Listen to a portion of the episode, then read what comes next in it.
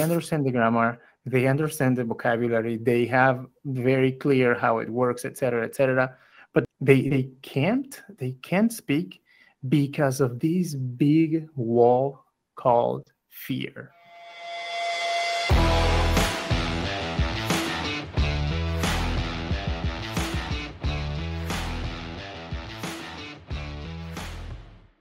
Hola Vanessa, ¿cómo estás? Buenos días. How are you doing? Estoy bien. Estoy bien, gracias. Buenos días. ¿Cómo estás? Muy bien, muy bien. Gracias. Muy bien. So today we will have Vanessa with us. She's one of our students, one of our students at Centro, Centro Vivir, a restaurant in Northeast Minneapolis. A restaurant, what type of restaurant is Centro Vivir? Is it a, like, like a Latin American restaurant? Mm-hmm. Yeah, it is. And we serve lots of tacos, enchiladas, quesadillas. It's a really yummy place. You guys should check it out. Awesome, awesome. Muy bien, Vanessa. Vanessa, tell us a little bit about yourself, what you do for a living. You work at Centro, of course. You speak more than one Mhm. language. Share something about you. Yeah, so I'm a student at the University of Minnesota and I'm studying engineering, but I also studied quite a bit of French and actually uh, lived over there for a while. It was now a couple springs ago, so I'm sure my French has deteriorated a little bit. Um, but yeah, so I, I wanted to start learning Spanish too. And so it's been fun kind of to uh, see the similarities and differences between the two. Muy bien, muy Yeah. bien, Vanessa. Now, please share with us a little bit about your Spanish experience. How, when did you start learning Spanish? How did it go? How do you Oh, feel about that? How's it going? Oh, was that was that did we start in October or in was it earlier in Uh, September? Centro in Centro Vivir, yes, I think we started in um, October. Yes, October, this year. Okay.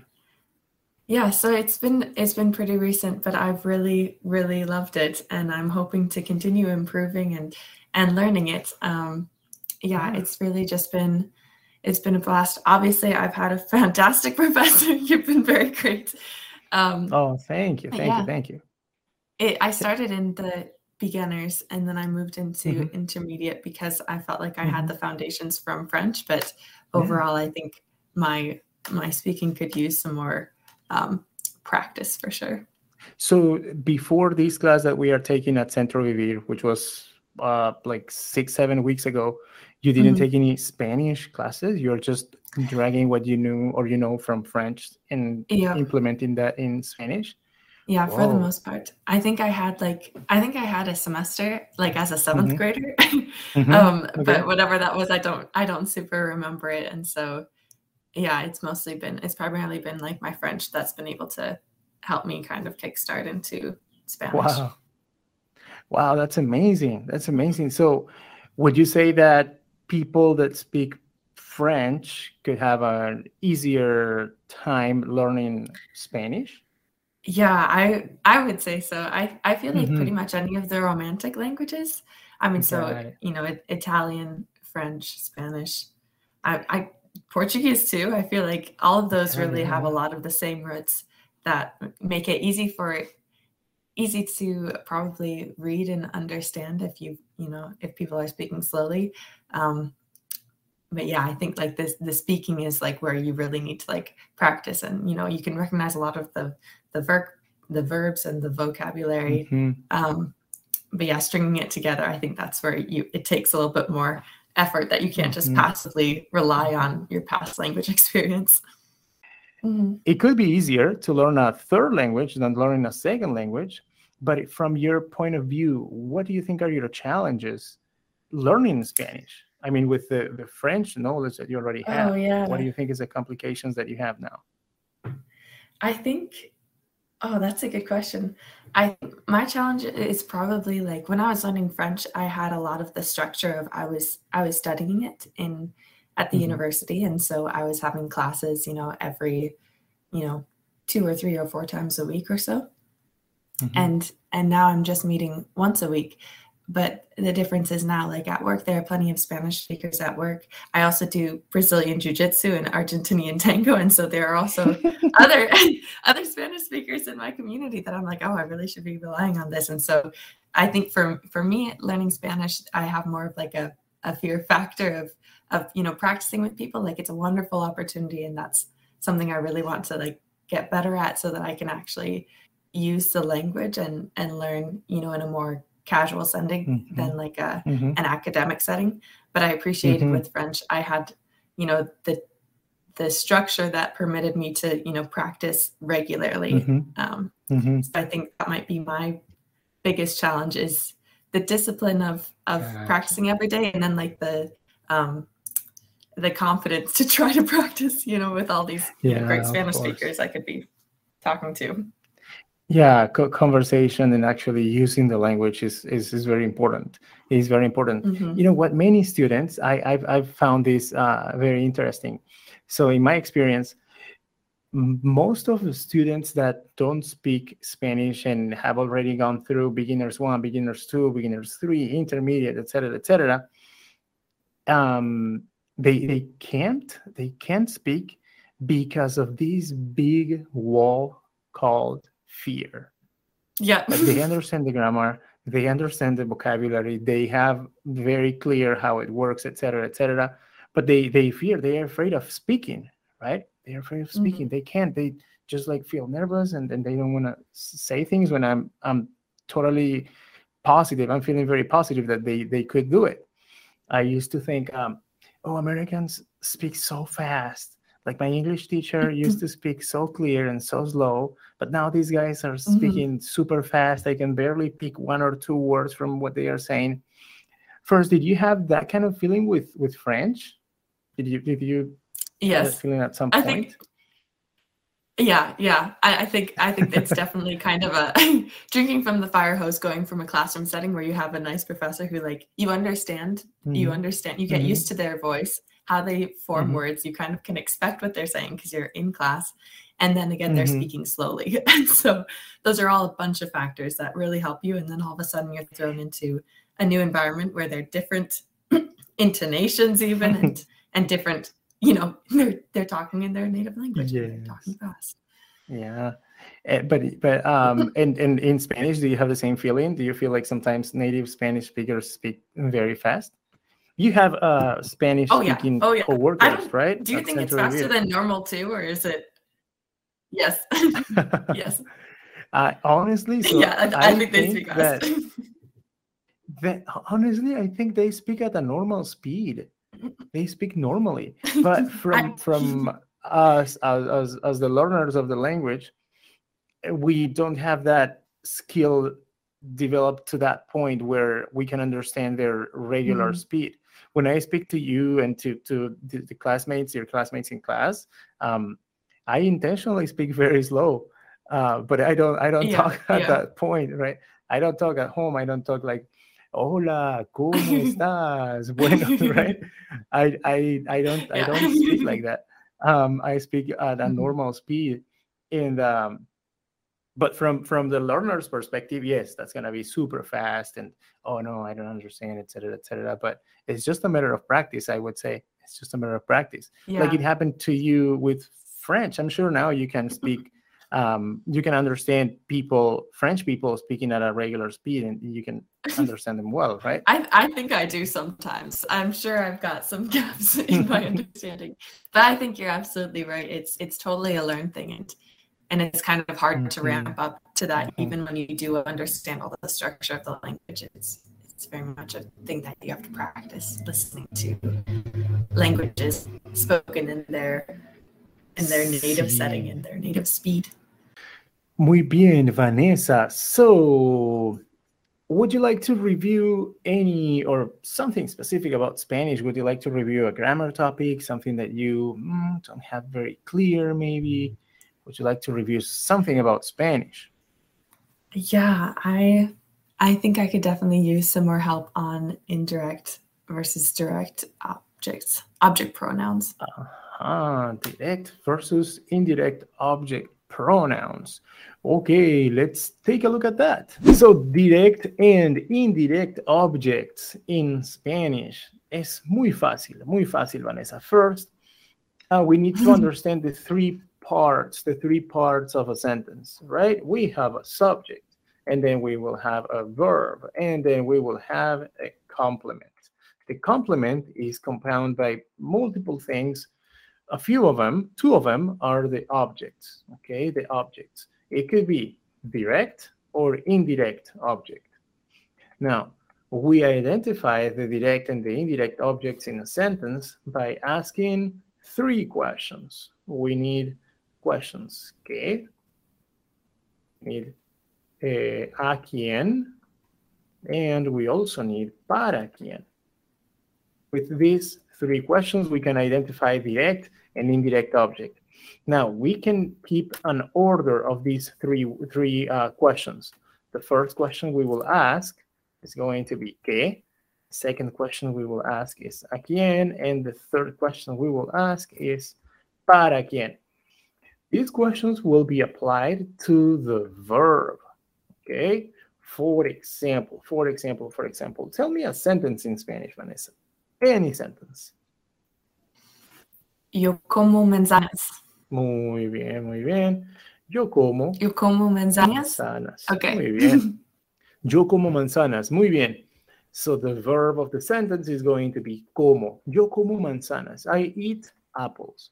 Let's apply these three questions to como. Yo como qué? ¿Qué? ¿Qué como? What? What do I eat? Yo como manzana. Manzanas. Okay. Mm-hmm. This, this answer is going to be the direct object. Direct object in Spanish. Yo como manzanas. Okay. Another example here.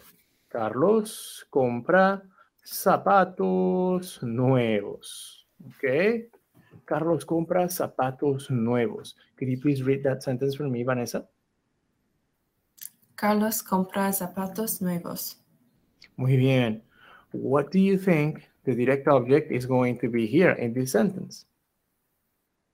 Zapatos. Zapatos nuevos. Zapatos nuevos. Right? Zapatos nuevos. That is going to be the direct object. Carlos compra qué? Compra zapatos nuevos. New shoes. Now, look at this new sentence, very similar. Okay, very similar. Carlos compra zapatos nuevos. Ah, Carlos compra zapatos nuevos para su hermano. Carlos compra zapatos nuevos para su hermano. We will ask these three questions in this order. First, ¿qué? Luego, ¿a quién? And then, ¿para quién? So, Carlos compra zapatos nuevos para su hermano. Carlos compra ¿qué? ¿Qué, Vanessa? Zapatos nuevos. Muy bien, muy bien. And Carlos compra zapatos nuevos. ¿A quién? Mm, Su hermano. we don't have an answer. We don't have an answer in that case. ¿A quién? Mm, we don't have an answer, but we have an answer for para quién, Sí. right? ¿Para quién? Para su hermano. ¿Para quién? Para su hermano. Okay. So the first answer that we have is going to be the direct object. So the direct object in this case is going to be zapatos nuevos. And the second answer that we find is going to be the indirect object. In this case, para su hermano. So now let's use the verb decir, Vanessa. What's decir? To tell. To tell, to say. Muy To say. bien. Mhm. I will do this sentence here. Yo digo un secreto, okay, a mi hermano. Yo digo un secreto a mi hermano. Ajá. Let's find the direct and the indirect object. Yo digo un secreto a mi hermano first. Do you understand this sentence? Sí. hmm hmm So let's complete that. Let's follow the process. Let's apply the questions and find out which one is the direct and the indirect object. Okay. The direct object is un secreto, and the indirect object is mi hermano. Muy bien. Un secreto. Un secreto. And the indirect object is a mi hermano. Muy bien, muy bien. Exacto. Yo digo que un secreto. ¿A quién? A mi hermano. That is direct object. That is indirect object. Um, just one more, and then we will take a look at direct and indirect object pronouns. Okay? Okay. Uh, Vanessa, please read this sentence for me. María prepara una pizza para su esposo. Muy bien, muy bien. Help me find direct and indirect object. Una pizza is the direct object, Muy and su esposo is the indirect. Muy bien. So these are the pronouns that we will use for direct and indirect objects. These are very easy. I'm going to put here the easier ones, okay? Me, te are very easy to use. Oops. Me, te are very easy to use in the same way uh, nos is also very easy to use. The troublemakers are going to be lo, la, los, las, le, and les. Um, yo ayudo a ti. Yo ayudo a ti. How would you redo this sentence, Vanessa, using one of the pronouns that we have here? Yo te ayudo. Correcto, correcto. Yo te ayudo. Something else to keep in mind with these pronouns is that we will place it before the verb. Yo te ayudo, right? Ayudo, this is the verb, and we place it right here. We place the te right here. How about, how about, uh, tú ayudas a mí? Tú me ayudas. Correcto, tú me ayudas. And then me will be the pronoun replacing a mí. Lo, la, le. Mhm. Lo, la, le. How about, um, how would you say I? Help. I help him in Spanish. Yo le ayudo. Mhm. Yo lo ayudo. Mhm, Muy bien, muy bien. We will say yo lo ayudo, okay? Yo lo ayudo. And honestly, so this is a very interesting topic, Vanessa, because um, some people would say yo le ayudo. Some people would say yo le Mm. ayudo. And that wouldn't be the best way to say it, although it's accepted, though, although it's accepted. But we should say yo lo ayudo. And I'll explain to you why in just a second. Yo lo ayudo because this guy here, him, or yo ayudo a él, yo ayudo a él, okay, this a él happens to be the direct object. Direct object, pro, uh, direct object. So the direct object pronoun will be lo, will be the direct object. But if I Mhm. have something like this, look, yo preparo una pizza para él. Yo preparo una pizza para él. Help me find direct and indirect object, please. Una pizza is the direct object. Muy Para él. Is indirect. Correcto. Una pizza, direct object, para él, indirect object. Like this. Correcto. So we need a pronoun to replace una pizza. We need a pronoun to replace una pizza. What pronoun would you use? La. Mhm. How would you redo this Yo la sentence? then? Once again. Yo la preparo para él. Muy bien, yo la preparo para él. Yo la preparo para él. This la is replacing una pizza. Now, we can also replace para él, the indirect object. Indirect object. How would you replace that? What would you use to replace para él? Go ahead. Le. Ujú, mm-hmm. Yo le Yo le- preparo una pizza because le is going to replace the indirect object. The indirect object. Here, with yo ayudo a él, this a él is not the indirect object, that's the direct object. That will be the direct object because we don't have anything else between ayudo and the complement in order to have an indirect object, we need to first have a Mhm. direct object. We can't have an indirect object without a direct object. So that's the right way to say it. Yo la preparo para él, yo le ah, preparo una pizza Yo le preparo una pizza. But we can also we can also redo this sentence. Yo preparo una pizza para él using the two pronouns. How would you do that? Yo se la preparo. Correcto. Yo, se la preparo. Mhm. Yo se la preparo. Where se is nothing else but le. Le.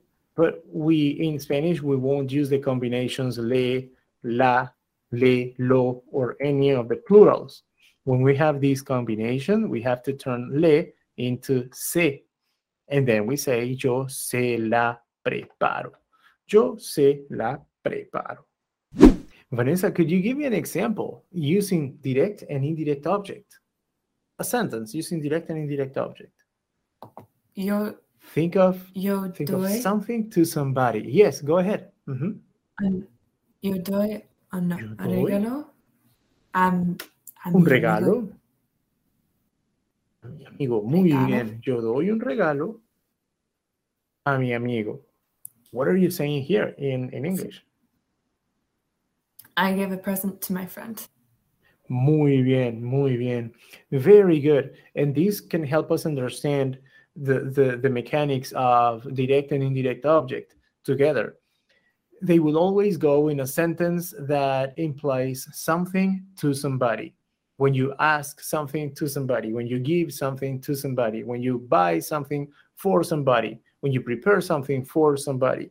So there is a list of verbs, sorry, there is a list of verbs that usually require a direct and indirect object. Some other verbs don't Mm. require a direct or indirect object. Those are called transitive and intransitive verbs, but that's a different story. If I say something like, uh, María corre en las mañanas. Huh? María corre en las mañanas. What do you think I'm saying here? Maria runs in the mornings. Mhm. So the verb correr. mm, We do we have direct or indirect object in this sentence? María corre en las mañanas. No. No, no. Correr does not need direct or indirect object. We could somehow force it and put it put it there. We could throw a direct object there and make it work, but it doesn't require one in order to to make sense. María corre en las mañanas. Boom, perfect. Unlike the verb dar.